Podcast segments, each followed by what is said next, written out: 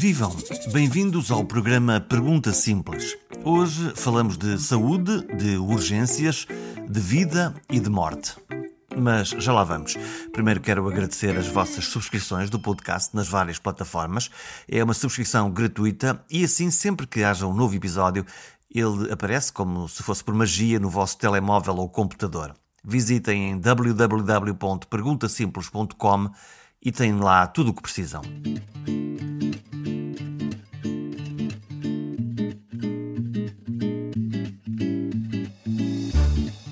Se diz a um doente, a uma pessoa que ela vai morrer dentro de muito pouco tempo. E como enfrentam tudo isto, todos os dias, os médicos treinados para nos salvar.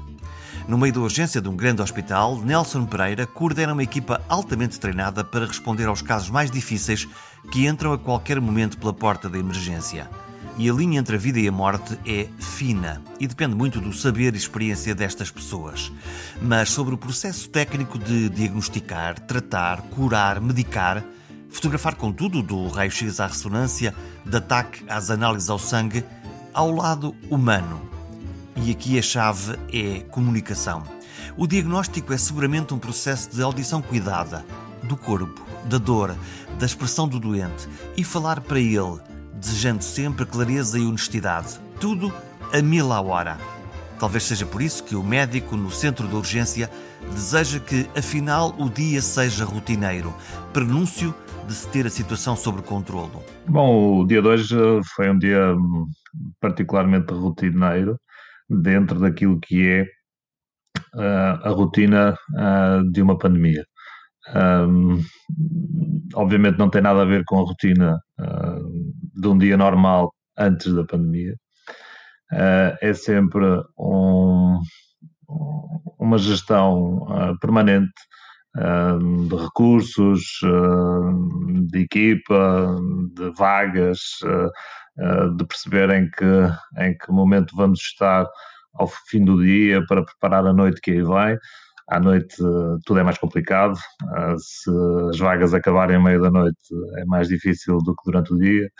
E, portanto, há aqui todo um conjunto de tarefas ah, de gestão permanente de todos estes processos que, que tem que ser feito, mas que está nesta fase do campeonato, se me permite a expressão mais futebolística, bastante rotinada e, portanto, um, apesar de tudo, um, isso permite-nos alguma tranquilidade na forma como um, gerimos o dia a dia e temos hoje uma capacidade maior de antecipar uh, as situações anormais uh, e de lidar com elas também com, com, mais, com mais tranquilidade. O que é que é o maior fantasma? O fantasma, de momento, não é o, o imediato. O imediato nós vamos conseguindo geri-lo. O maior fantasma é nós não vermos daqui a uma, duas, três semanas o que é que vai, o que é que vai acontecer.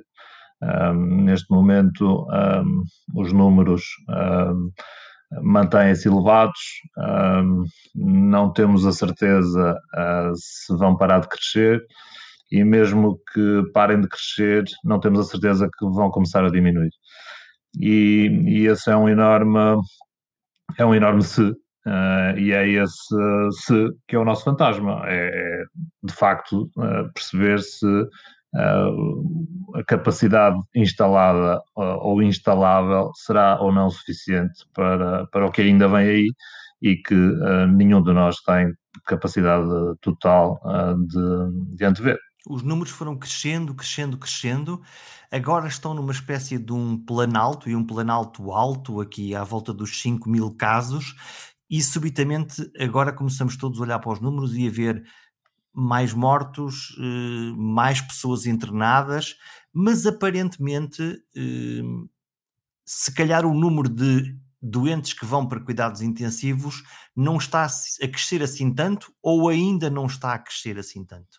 Nós temos que hum, relativizar essa, essa análise, no sentido de que uh, as primeiras semanas desta segunda vaga um, trouxeram-nos um imenso número de casos em populações muito jovens, uh, que têm naturalmente quadros clínicos uh, menos graves, mas à medida uh, que as semanas foram passando, um, nós assistimos a uma penetração desta, deste, desta contagiosidade em populações mais idosas. E nós estamos neste momento a assistir no nosso hospital e acredito que noutros hospitais a, a, experiência seja semelhante, a uma diminuição sensível do número de casos em pessoas mais jovens e a um aumento um, sensível também uh, de quadros clínicos uh, graves um, em pessoas de faixas etárias mais, uh, mais elevadas. E, portanto, nós, apesar de termos menos casos totais, nós temos mais casos graves, mais internamentos e mais doentes em cuidados intensivos. E é, esse, é esta dualidade em que vivemos neste momento.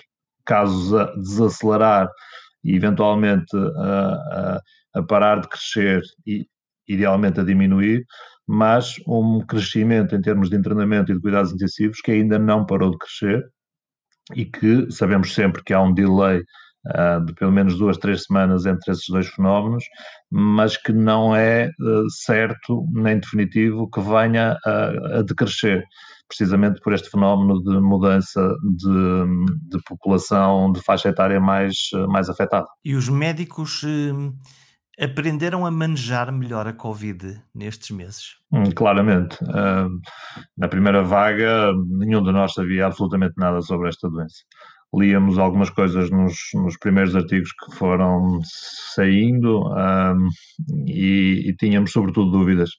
Um, aprendemos a conhecê-la, a doença, um, no nosso dia a dia, de, ao lidarmos com todos os doentes que nos entraram pela, pela porta dentro. E ao contrário das doenças que habitualmente desconhecemos porque são raras, porque poucas vezes as vimos na vida e na medicina também as há, um, esta é uma doença que não conhecíamos, mas que nos entrou às centenas todos os dias e, portanto, a curva de aprendizagem é obviamente muito rápida, uh, porque uh, com tantos doentes já nos passaram tantas centenas de doentes pelas mãos de cada pessoa um, e desse ponto de vista, um, sem dúvida que estamos, que estamos muito melhor hoje do que estávamos na primeira vaga. Quando uh, nós olhamos para as equipas uh, médicas e, e, percebemos, médicas e de outro pessoal de saúde, e percebemos que o número de contágios dentro das próprias equipas é um número substancial, os médicos também têm medo? Eu, eu acho que no princípio, na primeira vaga, houve muito medo. Um, acho que toda a gente um, teve muito medo, uh, teve muito medo por si próprio, teve muito medo por, uh, pelos, pelos seus familiares. Um, e de facto uh, a ansiedade era notória nas conversas que tínhamos uns com os outros um, e tudo isso modelou a forma como as pessoas se comportavam no seu dia a dia, no, no seu local de trabalho e nas relações uh, entre, entre as pessoas. mais tarde, e à medida que as semanas e os meses foram passando, os profissionais de saúde perceberam que as medidas de proteção que estavam a implementar uh, eram suficientes. E, portanto, a partir daí uh, houve um, um, uma tranquilidade maior na forma de lidar com esta, com esta situação. Uh, mudou uh, radicalmente a forma como as pessoas encararam o, o risco que poderiam transmitir e trans, fazer transitar para as suas próprias famílias. Basta ver que na primeira vaga muitos profissionais de saúde saíram de casa, viveram em hotéis, um, e, e, e, e, nesta, altura nada disso, nada disso acontece. Os profissionais de saúde estão tranquilos relativamente às medidas de proteção. Um, mas a verdade é que uh, quando numa segunda vaga temos uma, uh, uma, uma, contagiosidade e uma penetração tão grande na população em geral, os profissionais de saúde também fazem parte da população em geral e, portanto, um, quer na primeira, quer na segunda vaga, salvo raras exceções que existem, mas que são de facto raras, uh, os profissionais de saúde contaminaram-se na sociedade. Um, e, e contaminaram-se da mesma forma que, que, que, o, resto, que o resto da população. Uh, e isso está, obviamente, a perturbar uh, em mais um fator de stress uh, na gestão de todo este processo e das equipas, porque nos faltam, porque nos faltam recursos, temos sempre, se calhar, 10 ou 15% da equipa em casa porque está infectada, mas do ponto de vista da, da, do medo Uh, em contexto de trabalho, ele claramente, de uma maneira geral, desapareceu. É um, é um risco controlado, uh, e deixou de ser medo. Quando, um, quando nós estamos a falar, há bocadinho falávamos da maneira como como o pessoal de saúde, como os médicos evoluíram na, na, na maneira como conseguem manejar uh, a, a, doença e, e, no fundo, os doentes que, que, que chegam que chegam à, à, porta de cada, de cada hospital. O que é que mudou de forma uh, substantiva? Foram os procedimentos, foram os medicamentos, uh, foram a maneira como se dava oxigênio aos doentes? O que é que mudou de forma substantiva nessa, nessa tal curva de aprendizagem no momento em que, e vamos falar a seguir disso, no momento em que todos nós recebemos várias informações de vários lados, use máscara, não use máscara, afaste-se, não se afaste, é perigoso, não é perigoso. O, o que é que mudou especificamente na, na arte da medicina? por estranho que pareça um, e por curioso que pareça, verdadeiramente não mudou grande coisa. Um, mudou a nossa compreensão da doença, mas a verdade é que tratamento um, praticamente não temos, temos dois medicamentos que estão em utilização. E é um processo de tentativa e erro? Nós, nós tentamos, uh, ao nível do, de um hospital como o nosso, que outros façam a tentativa e erro. Há imensos centros um, pelo mundo inteiro a fazer, a fazer investigação uh, e nós tentamos ser o mais hum, cautelosos possível na forma como lidamos com este tipo de inovações e jogar pelo seguro e, e mantermos uh, de facto com, com, o pé, uh, com o pé firme, em terra firme, um, e, não, e não inventar muito. Um, acho que neste momento, neste tipo de situação, quanto menos se inventar, melhor. Uh, quanto mais segurança tivermos nos processos, melhor, e é assim que nos, normalmente nos situamos. Então, e nós, eh, pobres cidadãos que aqui estamos a receber informação de tudo quanto é lado, de ciência feita que às vezes não compreendemos muito bem, de médicos que eh, eles próprios eh, dizem coisas aparentemente contraditórias. As máscaras no início foi um bom exemplo. Toca a usar ou não, é, ou não usar, eh, toca a afastar-se ou não se afastar. Ehm, neste eh, ruído todo que está aqui à nossa volta, devemos levar a sério o quê? O que fazemos da nossa vida? Bom, um, é verdade, houve imensas, uh, houve imensas mensagens contraditórias. Um, se calhar nem sempre nós médicos, uh, outros técnicos, passaram a mensagem da melhor, da melhor forma, da forma mais coerente, da, forma mais expressiva. Um, eu, eu, eu, costumo dizer e acho verdadeiramente que característica de comunicação mais importante numa situação como estas é a da humildade do desconhecimento. Um, o que as pessoas menos percebem é uh, alguém que afirma com toda a certeza que algo é assim, uh, quando verdadeiramente não tinha a certeza que era assim, mas achava que, do ponto de vista uh, da educação do público naquele momento e da, e, da, e da modelação dos comportamentos naquele momento era o mais útil. Não tenho dúvida nenhuma que quem comunicou esse tipo de, de mensagem o fez na, com a melhor boa vontade e com a, a certeza de que estava a fazer aquilo que era mais adequado para a população em geral. Um, mas eu prefiro sempre dizer não sei um, do que sei quando verdadeiramente não sei, uh, infantilizando de alguma forma uh, o, o, o, receptor da minha, da minha mensagem. Uh, por, por norma, tenho a sensação e é a convicção de que as pessoas com quem lido aceitam melhor quando eu digo não sei uh, do que quando digo tenho a certeza que é por aqui e amanhã uh, vemos todos que não era mesmo por ali, era por outro lado. O facto é que todos nós lidamos muito mal com a incerteza e eu imagino uh, que quando um doente está à frente e tem perguntas para fazer, a resposta não sei ou ainda não sei é uma resposta difícil de aceitar se afinal ele, o médico, não sabe, quem é que sabe? Eh, eu, por acaso, tenho uma experiência contrária. Eu, eu, eu quando não sei, digo sempre não sei. Um, e, e, e, a experiência que, que, tenho ao longo de já mais de duas décadas de experiência profissional uh, é sempre de respeito da parte do doente uh, quando lhe digo não sei.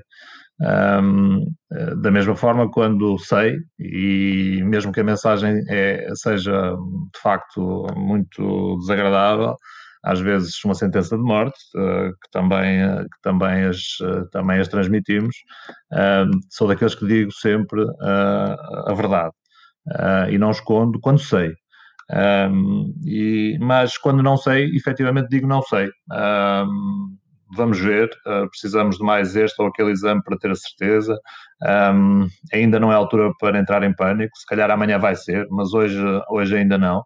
Um, e, e, tento sempre passar uma mensagem de verdade uh, na forma como comunico com, com os meus doentes. Acho que é de facto uh, a melhor mensagem que se pode, que se pode passar eh, e a, e a, mensagem que os doentes melhor compreendem, a, a lógica da, da, verdade. Como é que se dá más notícias? Dá-se com a maior serenidade possível, é, com a maior clareza possível.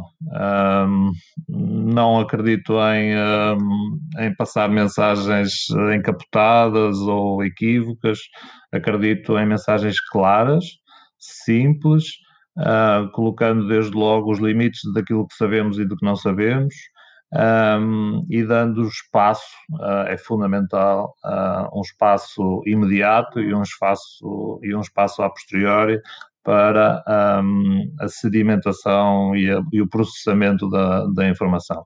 Uh, a maior parte das pessoas precisa desse, desse tempo para, processar, para processar a informação e hum, às vezes só ouvem as primeiras palavras e, portanto, temos que escolher uh, de facto as primeiras palavras, porque quando a notícia é muito má, uh, tudo o que vem a seguir já, já não fica, já não, já, não, já não é processado.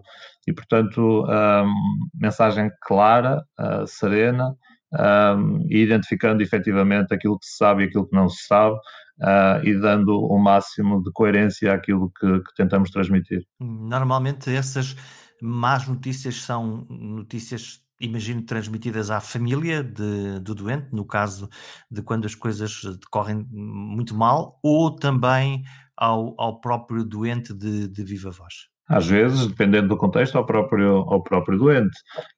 Claro que no contexto do, da, da, pandemia em que estamos, um, é menos ao doente, no sentido de que um, normalmente tentamos incutir esperança relativamente ao que, ainda, ao que ainda vem aí.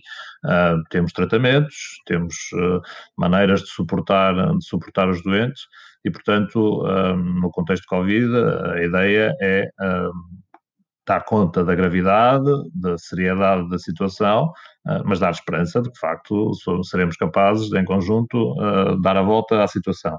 Agora, outras situações, ah, fora deste contexto, em que a doença, a, mensagem e a notícia é mesmo para o doente. Tem uma neoplasia de tal forma avançada que é incurável.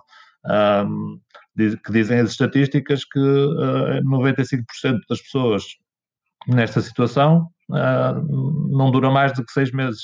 Do que seis meses. Um, esse tipo de mensagem uh, é, é transmitido ao próprio doente. Eu sou daqueles ajuda, que acredito. No fundo, também às pessoas também se poderem preparar, eh, despedir e, e, e, refletir sobre aquilo que querem fazer durante esse tempo. É exatamente isso que eu penso. Um, as pessoas têm direito a saber um, quando nós não temos dúvidas porque se estivermos uh, seria ilegítimo uh, transmitir esse tipo de mensagem, mas quando não temos, é um direito inalienável de cada pessoa de perceber que uh, tem um tempo limite de vida e que há imensas coisas que nunca pensou ter que fazer e que vai precisar de fazer Uh, e, portanto, qualquer outra estratégia que sei que muitas vezes é utilizada de menorizar o, o, a gravidade da situação e, e, e, dourar a pílula, como, como costumamos dizer, uh, tentando que as pessoas não sofram com a, a consciência da gravidade do, do, do caso, da sua situação clínica, uh, não é toda a minha, a minha abordagem e, e, e, não, e não concordo minimamente com essa, com, essa, com essa opção. E quando o doente não quer saber, eh, tácita, implicitamente ou de uma forma clara, eh, e evita até ter eh, receber essa informação? É muito raro que o doente não queira saber. Um, é óbvio que a mensagem tem que ser adaptada ao receptor um, depende, obviamente, do seu nível uh, cultural, intelectual, um, se tem 90 anos ou se tem 40, uh, as mensagens têm que ser adaptadas à pessoa que temos à nossa, à nossa frente. E temos que ser capazes de fazer isso uh, com, com qualidade e, com, e, com, e, e de forma que, de facto, as pessoas um, percebam, assimilem processem. E às vezes temos que ser capazes de perceber que não é aquele o momento certo, uh, pode não ser agora, pode ser amanhã, uh, mas o que eu digo é nunca esconder. Esconder não me parece, não me parece que faça sentido. Um, não quer dizer que não haja nenhuma situação em que isso não, não possa acontecer. Uh, devo dizer que já uma vez um, escondi, escondi a notícia de uma morte anunciada, um, num contexto específico, uh, de emergência, de uma situação de um queimado muito grave, que a medicina nos diz que 99,99% ,99 das vezes uma gravidade daquelas conduz à morte, e que uh, por força das, das, das, estratégias terapêuticas que temos para aquela situação, eu tinha que pôr o doente a dormir. Uh, e tinha que pôr o doente a dormir uh, naquele momento. E eu sabia, infelizmente, que ia pô-lo a dormir para lhe tirar a dor, para, para o poder tratar e que ele não mais ia acordar. Um, e, e, nessa altura, obviamente, não lhe disse que isso ia acontecer, e perguntei-lhe se não queria telefonar à, à, esposa para falar com ela. E foi, foi essa oportunidade que eu, lhe, que eu lhe dei, sem lhe dizer porquê. Não sei se ele chegou a ter percepção do que, do que isso significaria, um, mas isto para dizer que há momentos e momentos, e há situações e situações, e nem sempre nem nunca, uh, em tudo na vida, mas de uma maneira geral, sim, a verdade, e, e, e não esconder uh, aquilo que é a, a, realidade inevitável muitas das vezes. Neste contexto atual de Covid, eh, com doentes graves e que entram em falência respiratória, se é que tecnicamente eu posso usar esta expressão, mas uhum. lato senso, muitos doentes são confrontados exatamente com a necessidade de serem ventilados e sedados, eh, e imagino que isso represente uma, eh, uma ansiedade, uma reação dos doentes mais conscientes do, da sua gravidade e uma possibilidade deles poderem não voltar a acordar. É, verdade. E, e a, a, a Covid-19 um, tem, obviamente, um estigma nesse contexto grande. Alguém que recebe a informação, o teste foi positivo, tem que ficar internado. A primeira coisa que lhe vem à cabeça é: e agora? Será que eu alguma vez saio do hospital? Vou sobreviver a isto? Um, bom, a maior parte das pessoas, apesar de tudo, sobrevivem. A maior parte das pessoas que, que, que internamos com Covid-19 uh, sobrevivem. Uh, e, portanto, eu quase sempre uh, dou comigo a dizer: olha, o resultado chegou agora, é positivo, mas calma. a maior parte das vezes isto corre bem, não é um, por si só um, um drama um, neste momento precisa disto e daquilo, precisa deste tratamento, deste suporte, um, mas ah, vamos gerir o, a hora a hora, o dia a dia, e não é uh, ainda, como às vezes costumo dizer, já há pouco disse, ainda não é o momento de entrar em pânico, não sei se não será daqui a pouco ou amanhã, mas neste momento ainda não é o momento de entrar em pânico. Uh, mas de facto as pessoas recebem a informação de que uh, testaram positivo e que quando sentem já de facto quando têm dificuldade respiratória evidente e percebem que a situação clínica é grave e que vão ter que ficar internados, e é uh, neste contexto, obviamente as pessoas uh, recebem este tipo de notícia com grande, com grande apreensão e com grande ansiedade. Um, e, e, percebem que, sobretudo no momento em que, em que podem ter que ser sedados e, e, e ventilados, eh, que é uma viagem que pode não ter, que pode não ter regresso, embora, eh, felizmente, a maior parte das pessoas tenham esse, tenham esse regresso. Eu imagino que quando se comunica com o doente fora deste contexto em que não há máscaras, escafandros, óculos, não há todas essas barreiras, é uma maneira de comunicar e que agora, quase equipados para ir à Lua, eh, toda esta parafernália eh, serve de barreira ou é indiferente no processo de comunicação? Ah, é evidente que é uma barreira.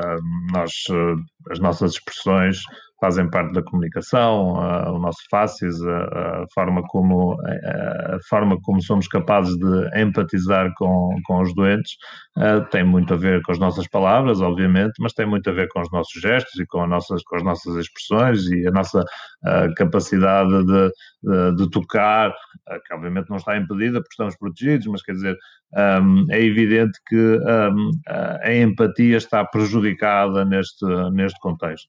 Ao mesmo tempo, temos também um ambiente uh, mais difícil de gerir, porque os, os, familiares ficam no exterior do hospital, uh, não estão uh, presentes ao lado do doente, e alguém que, que, que, de quem gostamos e pode estar ao nosso lado no momento em que recebemos uma má notícia, é obviamente uma muleta fundamental num processo normal de, de, de interiorização de uma má notícia e de, e de, um, e um, processo que, vai, que se vai iniciar. E esta impossibilidade de ter essa pessoa de quem gostamos ao nosso lado, enquanto doentes, é obviamente um, processo uh, muito mais difícil e é, e é, algo que gostaríamos que não, que não acontecesse. Uh, tentamos sempre, uh, no nosso hospital, assim, assim fazemos, faz parte das regras de trabalho, uh, que quando decidimos admitir um doente ao hospital, a partir do serviço de urgência, tentar sempre que haja pelo menos um momento Uh, ainda que breve, uh, de contacto entre o doente e um familiar escolhido que possa entrar uh, no hospital para, para um, no fundo, ter uma última conversa e fazer uma, uma, uma despedida desde um até já um, quando do, do internamento e tentamos desde a primeira vaga e desde a primeira hora uh, que um, doentes que entram de facto em, em, situação de fim de vida já no serviço de urgência, apesar de estarem em ambiente uh, dito contaminado em área, em área de doentes respiratórios, sempre deixamos, sempre permitimos e, e incentivamos que pelo menos um, um familiar se possa ele próprio uh, proteger, vestir com, com, com todas as medidas de proteção e estar nos últimos momentos junto, junto do seu ente querido. Uh, tentamos não perder a humanidade no meio deste, deste processo, não é fácil, porque logisticamente é tudo muito mais complexo, mas tentamos que assim seja o mais, o mais possível. Hum, vamos às boas notícias. Há aqueles casos que eram impossíveis e que a conjugação do saber do acaso, da sorte, da resistência do doente, transformam um caso impossível numa, numa recuperação extraordinária. No, no, serviço de urgência, infelizmente, não vivemos muitas vezes esse, esse, esse contexto. Um, claro que há o momento, ao, ao e sobretudo no, no, contexto da Covid-19, da COVID porque estamos a falar de processos arrastados, longos, uh, que ultrapassam normalmente, uh, para não dizer sempre, o contexto do serviço de urgência. Mas sim, há de facto, no contexto normal da, da, da, atividade, da atividade médica e da emergência, e da emergência pré-hospitalar, que, é algo com, em que sempre me, me movi ao longo da minha, da minha vida profissional, há de facto momentos ímpares de, de sucesso, alguns de coincidência, mas a maior parte de eficiência. Um, e essa um, possibilidade uh, que temos uh, de dizer eu salvei este doente, se eu não estivesse aqui, uh, este doente tinha morrido, um, é aquilo que de facto no fundo e no limite e lá no, no nosso âmago nos move e que é algo que na, no contexto da emergência, seja pré-hospitalar ou, ou, ou hospitalar, é, é, é, é, é, a maior gratificação que, que, claramente tiramos, para quem gosta de facto desta, desta área do conhecimento médico, é a maior gratificação que, que temos, é poder chegar a casa e dizer hoje houve uma pessoa que se não tivesse eu estado naquele momento, naquela altura, não tinha sobrevivido. Isso é algo que, um, que nem todos podem, uh, é uma experiência que nem todos podem viver, porque trabalham em, em, diferentes, obviamente em diferentes contextos, mas que quando se vive uh, é inesquecível, sem dúvida.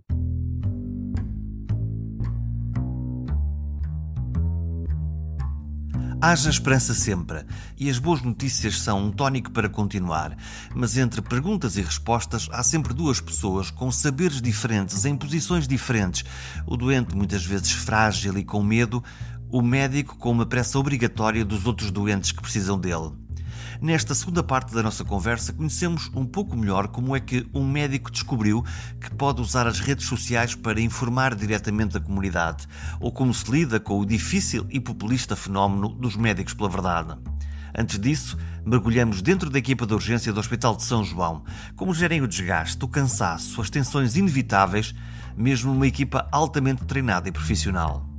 No, no, nosso hospital e no nosso caso em particular, um, nós temos a, a felicidade uh, de trabalhar num serviço de urgência que tem uma equipa que nós chamamos dedicada, no sentido de que um, a, a, maior parte dos médicos envolvidos nesta, nesta resposta uh, faz parte de uma equipa que trabalha todos os dias no serviço de urgência. Da mesma maneira como os enfermeiros uh, todos os dias lá trabalham, os assistentes operacionais, os técnicos, os assistentes técnicos, o, o, assistente social, portanto fazemos parte de uma equipa, ao contrário da maior parte dos hospitais uh, do nosso país, em que os médicos que trabalham no serviço de urgência vão lá uma vez por semana. E, e do, ponto, do, do nosso ponto de vista, Uh, quer do ponto de vista técnico, quer do ponto de vista da gestão de, das equipas, uh, esse é o, é, o, é o, segredo do nosso sucesso, admitindo que nós temos sucesso, e eu acho, eu acho que sim. Portanto, ter Porque, equipas profissionais pessoas... e dedicadas permite eh, que a própria equipa eh, no fundo esteja mais entrosada e que consiga realizar melhor a sua, a sua função e que permita comunicar melhor entre os vários elementos? Claramente. Uh, existe uma maior proximidade entre as classes profissionais, existe uma comunhão de objetivos e, de, e, de, e, na, e uma comunhão na ação um, e, e, que uh, não se esgota nas, nas 12 ou nas 24 horas que eu, médico, vou fazer ao meu serviço de urgência e depois amanhã uh, vem outra equipa completamente diferente, com uma postura completamente diferente, com uma estratégia eventualmente, eventualmente diferente. E, e uh, uh, o sucesso da resposta que, que, que, eu acho que tivemos no nosso, no nosso hospital resultou da capacidade desta equipa, em conjunto, decidir mudanças estratégicas, e refiro-me obviamente à primeira vaga, neste momento estamos em velocidade de cruzeiro, mas na primeira vaga onde o desconhecido era a nota dominante, onde ninguém sabia verdadeiramente como proceder e como fazer. Uh, o facto de termos uma equipa que se conhece muito bem, que trabalha todos os dias e que foi capaz de tomar decisões da manhã para a tarde, de alterar circuitos, de definir novas áreas para receber doentes, tudo isso só é possível com um grande, com um grande entrosamento e com uma grande entreajuda que advém de, de, de, anos e anos de trabalho, de trabalho em conjunto e de confiança entre as, entre as pessoas. É muito importante, de facto, que as pessoas uh, confiem em quem, nas pessoas com quem trabalham e que uh, quando chegam para um turno e percebem que mudou tudo e que agora já não vamos por ali, vamos por lá, mas que confiando nas pessoas que tomaram as decisões, ok, vamos por aqui e depois já me explicam porque é que vamos por aqui, mas uh, não há dúvida nenhuma que vamos e, e, e, já vemos a seguir o que, é que, o que é que se passa melhor. E só essa capacidade uh, de fazer isto dessa maneira e em conjunto e em uníssono uh, é que permitiu de facto que tivéssemos a resposta que, que eu reputo de, de grande qualidade um, na forma como lidamos com todo, com todo este processo. Um, um hospital que vive com uma equipa uh, que lá vai uma vez por semana uh, e que um, com facilidade poderá pensar, bom, uh, ok, amanhã vêm outros e eles que se organizem e que se, e que se arranjem, eu, eu, eu, já não aguento mais isto, eu vou é ter que sobreviver até às 8 da manhã, um, esse, esse, é um dos problemas dos nossos, dos nossos serviços de urgência, um, porque de facto uh, as pessoas têm muita qualidade em, todo, em todos os, os lados. Há, há, gente com muita, obviamente, com muita qualidade e com muito empenho. Mas precisam um, deste espírito de equipa. Mas precisam deste espírito de equipa e de uma, de uma forma organizada, permanente uh, de trabalhar. Uh, que só de facto a existência de uma equipa permanente um, garante um, já para não entrar, obviamente, nas questões um, técnicas e científicas que, que, que, hoje nos, nos levam para a cauda da Europa e do mundo pela inexistência de uma especialidade de medicina de urgência, que é algo que, que, que, muitos, que muito ambicionamos e que acreditamos que nos próximos meses possa vir a, a finalmente a ver a luz do dia. E quando alguém se vai abaixo das canetas na equipa? Por isso mesmo é que é importante que, haja, que, ela seja. Acontece, obviamente que, que acontece. Um, temos que ser capazes de, de os retirar do, do, do, do, momento, do momento de stress, de os proteger, de os, de os, de os acompanhar. Um, temos, obviamente, a capacidade do grupo de se, de se autoajudar. Uh, temos, desde a primeira vaga, um, um, uma colaboração com o Serviço de Psicologia do hospital uh, para suporte das, dos profissionais. Um, mas apesar de tudo, uh, claro que de vez em quando, como, como disse, uh, alguém se vai abaixo da caneta, das canetas, mas um, temos alguém, temos uma equipa profundamente resiliente. Um, porque o trabalho no serviço de urgência já é muito difícil no dia a dia. Uh, é um trabalho de enorme risco, de imprevisibilidade, um, de, de, de, de, carga de trabalho um, muitas vezes uh, insana e, portanto, as pessoas de facto já são muito, muito resilientes um, e conseguem. Um trabalho para os duros. É, claramente para os duros. Um, a, diferença entre trabalhar num serviço de urgência e em qualquer outro serviço num hospital é que todas as outras para todas as outras profissionais, médicos, enfermeiros, assistentes operacionais, todos eles têm sempre um fim na sua missão. Eu tenho um internamento e tenho 10 camas na minha enfermaria. Eu visito os meus 10 doentes e vou-me embora, acabou. Uh, eu tenho 20 consultas para fazer, são muitas, mas eu faço 20 consultas e no fim acabou. Eu tenho 3 cirurgias para fazer, eu faço 3 cirurgias e no fim acabou. Na urgência nunca acaba. Um, os dias sucedem-se 24 ou 24 horas e eu uh, acabo de ver um doente e está outro à espera. Um, e, e, e, há sempre mais doentes à espera do que aqueles que eu consigo ver.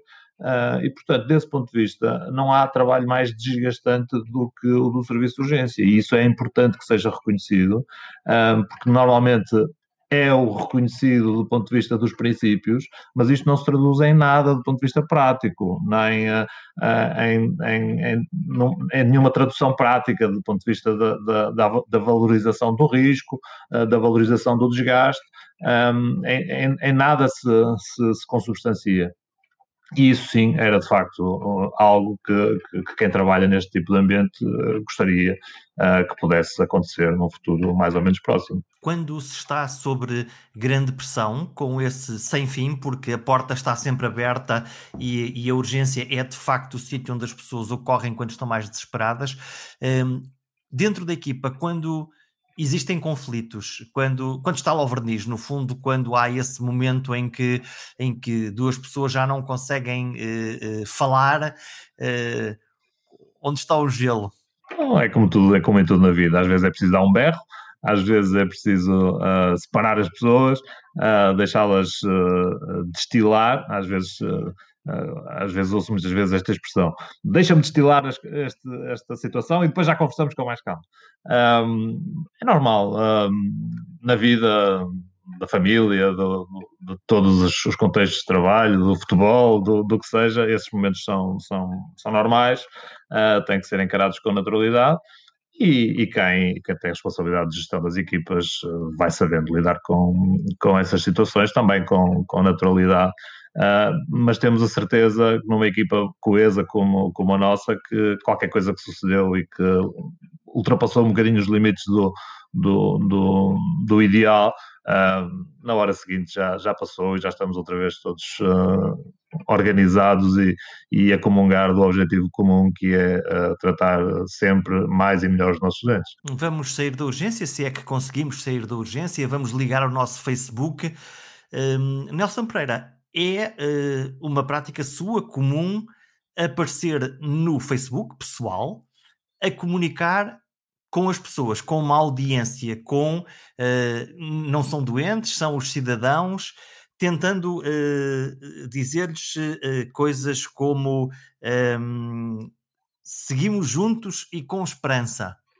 Pensa nesse auditório. Quem é que é esse auditório que lá encontra nas redes sociais? Bom, isso hum, tem uma história, obviamente. Um, nunca utilizei o Facebook praticamente para nada, um, mas uh, houve um momento, de facto, no início desta, desta pandemia, em que hum, senti que estávamos, uh, de facto, na linha da frente um, e que não tínhamos comunicação para a retaguarda, ou seja, Uh, o nosso hospital estava, de facto, uh, no meio de, de, de, uma onda de tsunami que não imaginava poder estar e que essa onda ia certamente chegar a outros, a outros hospitais um, e que as pessoas estavam completamente às escuras sobre o que lhes ia acontecer. E, portanto, uh, a primeira iniciativa que tomei foi um impulso, devo dizer, no sentido de comunicar uh, com outros uh, colegas e outros profissionais da área da saúde de outras unidades hospitalares para comunicar esta experiência que, estávamos, que estávamos a viver um, e o resultado foi, um, para mim, completamente inesperado e, e, e avassalador, um, porque o, o, meu telemóvel não parava de, de, fazer plim, plim, plim com os comentários que foram aos milhares e, os, e, os, e as reações que foram aos muitos milhares. Uh, ao ponto de eu já nem saber o que é que estava a acontecer e a perguntar aos meus filhos, que são mais experientes nestas, nestas coisas, para, para tentar perceber melhor o que é que estava a passar percebendo depois, ah, mais tarde, ah, de facto, o impacto ah, que essa primeira comunicação teve, à medida que o tempo passava e pela forma como fui sendo interpelado por colegas, por pessoas anónimas, fora e dentro do hospital, nas próprias, na própria rede, rede social, a certa altura percebi que se calhar era uma obrigação minha uh, continuar a dar alguma informação e uh, a contribuir de alguma maneira para, para esta literacia em saúde que todos achamos que é, que é, relativamente, que é relativamente baixa.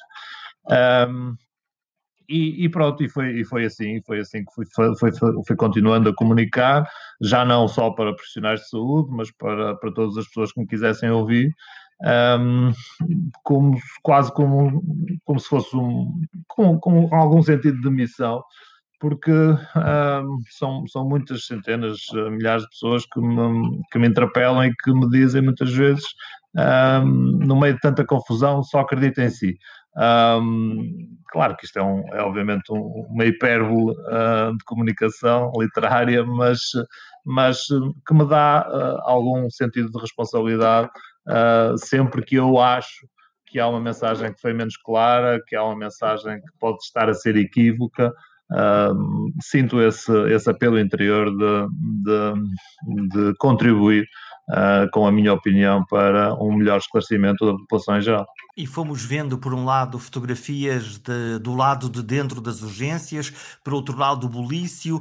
Um, ouvimos também explicações do que é que estava a acontecer e quase alertas para que uh, a população leiga conseguisse perceber, no fundo, quase um termómetro do que é que estava a acontecer. Quero imaginar que, uh, além dos comentários neutros e das perguntas, uh, apareceriam sempre messiânicos. Eu acredito, senhor doutor, como o, aquele que nos pode salvar, e, por outro lado, aquela subespécie que eh, adora odiar-nos nas redes sociais. É verdade que aparecem, mas eu devo dizer que esperava que aparecessem muitos mais. A percentagem de pessoas uh, que têm uma, uma comunicação de ódio ou de, ou, de, um, ou de negação é muito baixa. Não sei porquê, não sei explicar esse facto, mas é de facto uh, muito baixa.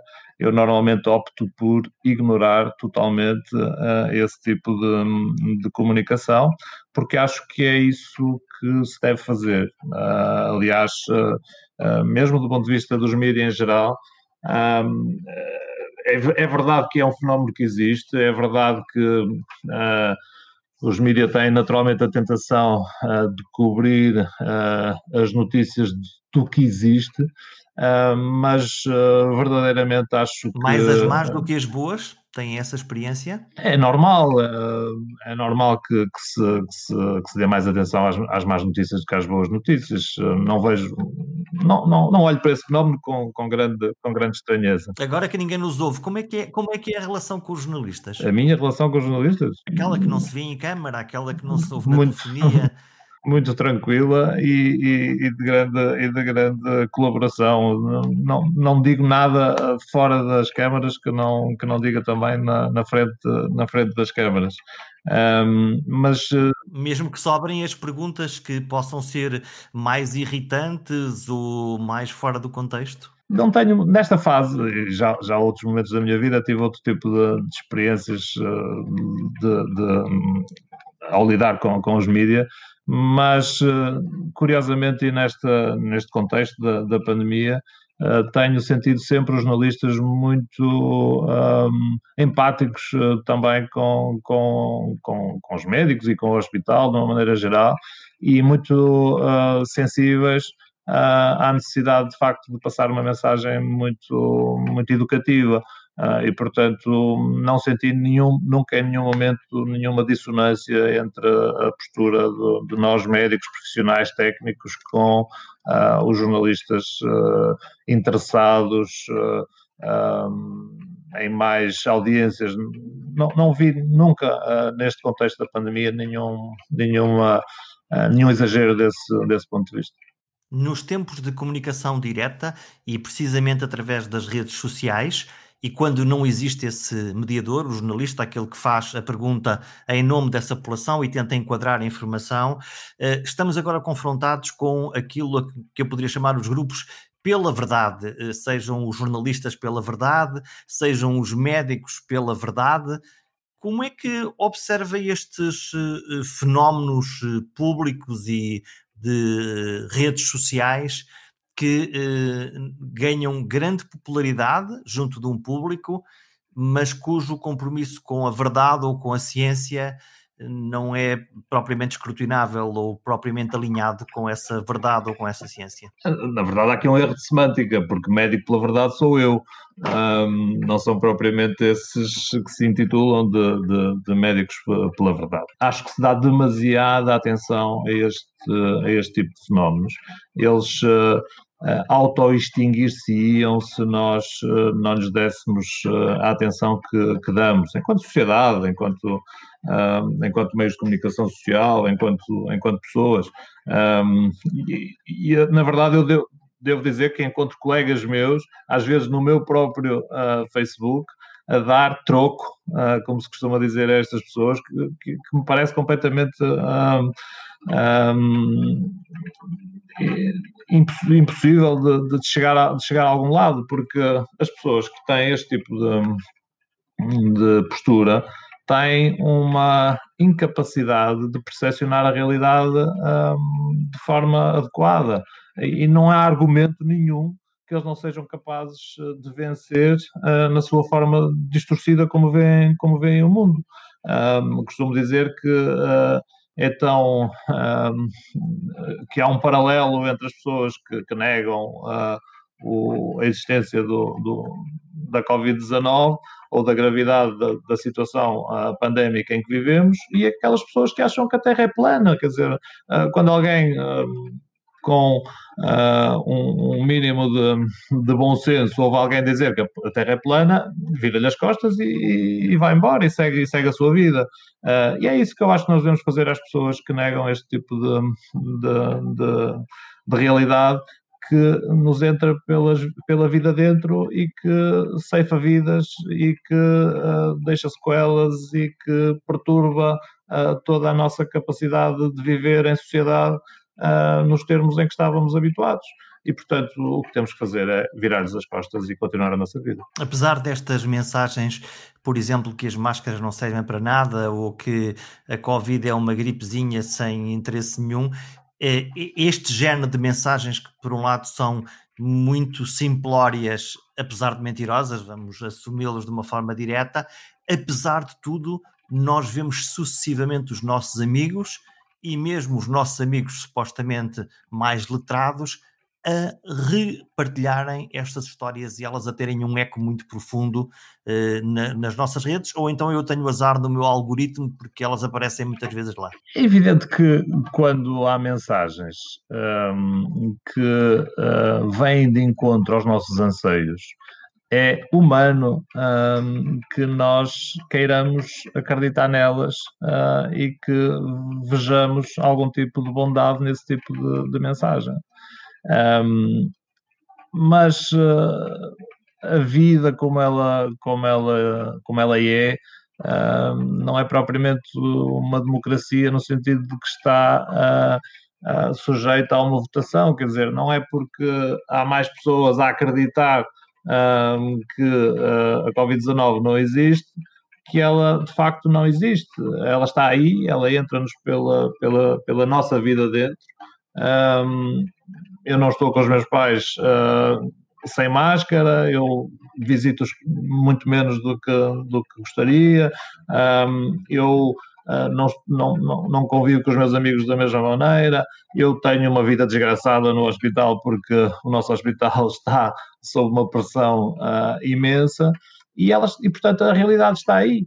Uh, e, e, não é por haver mais ou menos pessoas a dizer que ela não está que ela desaparece. Uh, e, portanto, temos que ser capazes de, de viver com, com esta realidade uh, e fazer o nosso melhor papel possível, que é manter a tranquilidade, mas informar as pessoas e tentar que, de facto, cada um de nós tenha um papel real na forma como todo este processo é, é conduzido aquela, uh, aquela imagem de que o bater de, de, asas de uma borboleta tem, pode ter efeito no outro lado do mundo, um, de facto, uh, aqui aplica-se de forma muito, muito concreta.